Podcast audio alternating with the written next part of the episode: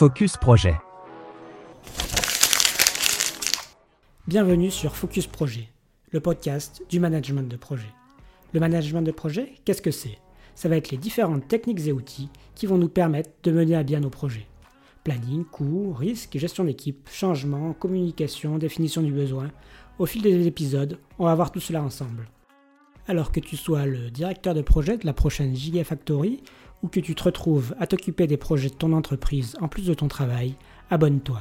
Ce podcast va simplifier la réussite de tes projets.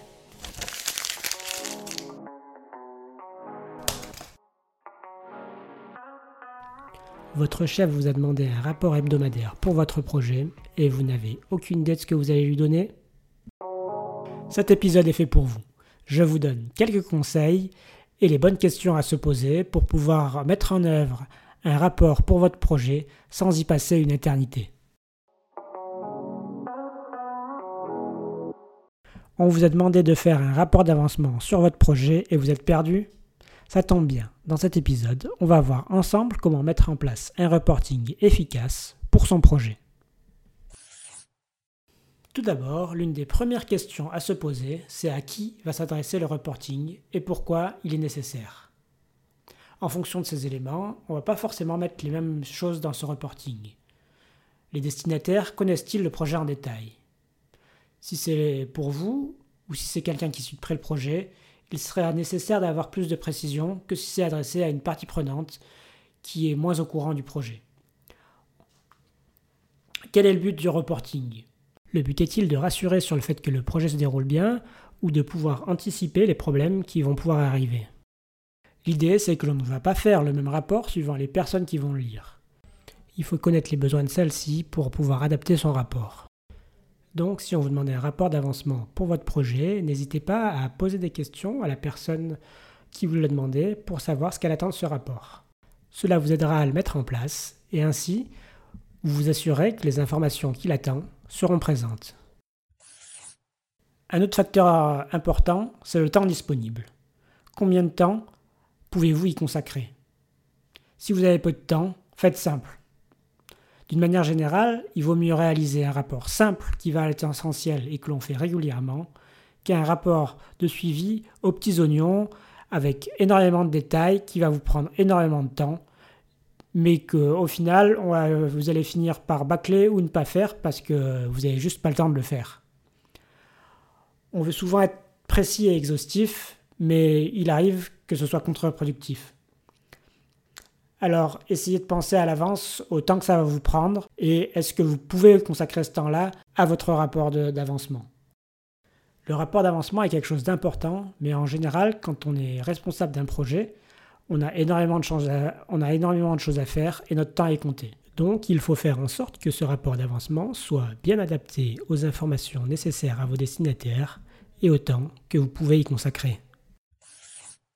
Arrivé là, vous devez donc savoir à qui s'adresse votre rapport d'avancement, quels sont son besoin et combien de temps vous pouvez réellement passer pour le mettre en œuvre.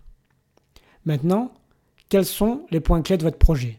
Qu'est-ce qui va nous permettre de savoir si le projet avance correctement? Quelles sont les problématiques principales que vous allez rencontrer? En fonction des différents projets qu'on peut mener, celles-ci vont changer. L'idée, c'est d'arriver à trouver les éléments clés euh, qui vont nous permettre de savoir si le projet est sur les rails. Si dans votre projet, vous avez un certain nombre de tâches qui s'enchaînent dans un ordre donné sans pouvoir y couper, bah, il va être nécessaire, par exemple, d'aller regarder le chemin critique et de s'assurer qu'on ne prend pas de retard sur celui-ci. Si euh, ce n'est pas du tout le cas et qu'au contraire, euh, vous avez plein de tâches qui peuvent être faites en parallèle, le chemin critique ne va pas forcément être euh, un point euh, important euh, pour votre rapport et pour votre suivi de projet. Un autre exemple, si l'aspect qualité est un point très important dans votre projet, qu'il faut absolument maintenir un niveau de qualité qui n'est pas forcément évident à avoir, ben, il est important de suivre de près l'évolution de ce critère-là et, euh, et, de le faire apparaître dans votre rapport. L'idée, vous l'aurez compris, c'est d'arriver à trouver les contraintes principales, les problématiques qui vont faire que le projet va marcher ou va moins bien marcher et de les mettre en avant. Il m'arrive régulièrement de voir des rapports projets dont les éléments ne donnent pas forcément une idée valable sur le déroulement du projet. Souvent, on reprend des, euh, tableaux de bord euh, type euh, avec les informations qu'on trouve partout, mais qui ne sont pas forcément pertinentes pour le projet, des fois qui nécessitent beaucoup de temps pour être mises en œuvre. Et bah, du coup, on a un rapport qui à la fois prend du temps à réaliser, mais qui donne une information qui n'est pas forcément en adéquation avec les besoins du projet. L'idée, c'est de d'arriver à bien euh, détecter euh, quelles sont vos contraintes principales et euh, comment on peut voir si tout se passe bien par rapport à celle-ci.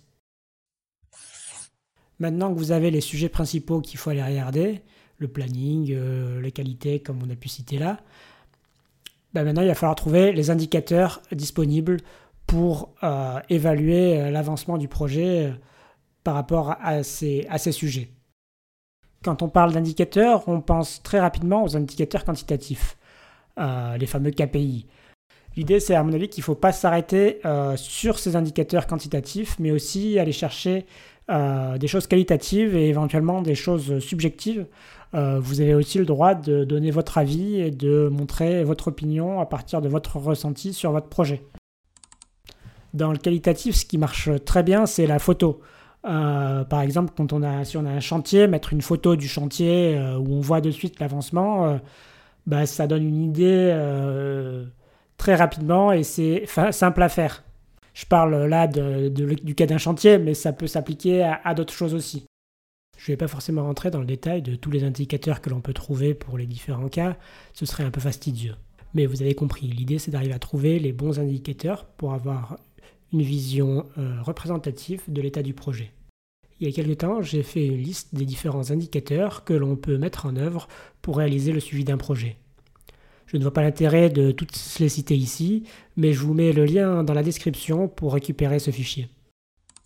Un autre élément, si vous avez une équipe, vous pouvez aussi déléguer une partie de ce reporting à celle-ci. N'hésitez pas à les mettre à contribution le reporting que vous allez faire ne doit pas être seulement euh, votre reporting, c'est vous qui allez l'endosser et le, diffuser, mais euh, les informations vont venir de votre équipe et euh, il est tout à fait normal que ce soit votre équipe qui contribue et qui, et qui mette en œuvre une partie de ce rapport. Donc n'hésitez pas à vous tourner vers eux, à leur poser des questions et à les mettre à contribution de manière régulière pour, pour constituer ce rapport d'avancement du projet.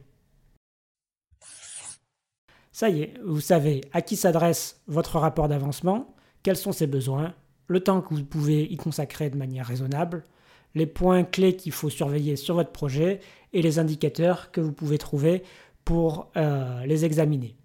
Maintenant, il vous reste à construire votre reporting. Il vous faut maintenant donc choisir les différents indicateurs qui vont être à la fois adaptés aux besoins, aux destinataires et au temps que vous avez. Bien entendu, à votre projet aussi.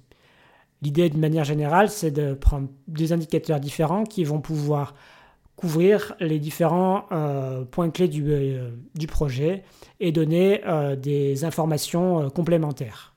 Un conseil, faites simple. Évitez les rapports de 10 pages et illisibles. Jean-Charles Savornin donnait il y a quelque temps dans un post sur LinkedIn un exemple, une synthèse en A3 avec une précision lisible par les plus de 50 ans sans lunettes. Je le rejoins tout à fait sur le format et euh, je pense qu'il vaut mieux avoir quelque chose d'assez synthétique avec quelques éléments facilement lisibles plutôt que quelque chose de compliqué euh, qu'on va avoir du mal à décrypter.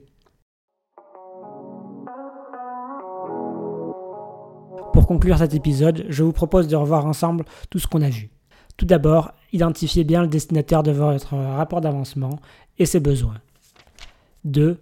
Pensez au temps que vous allez avoir disponible pour réaliser celui-ci. 3. Quels sont les points clés de votre projet? Qu'est-ce qui va faire qu'on va savoir que le projet se déroule correctement?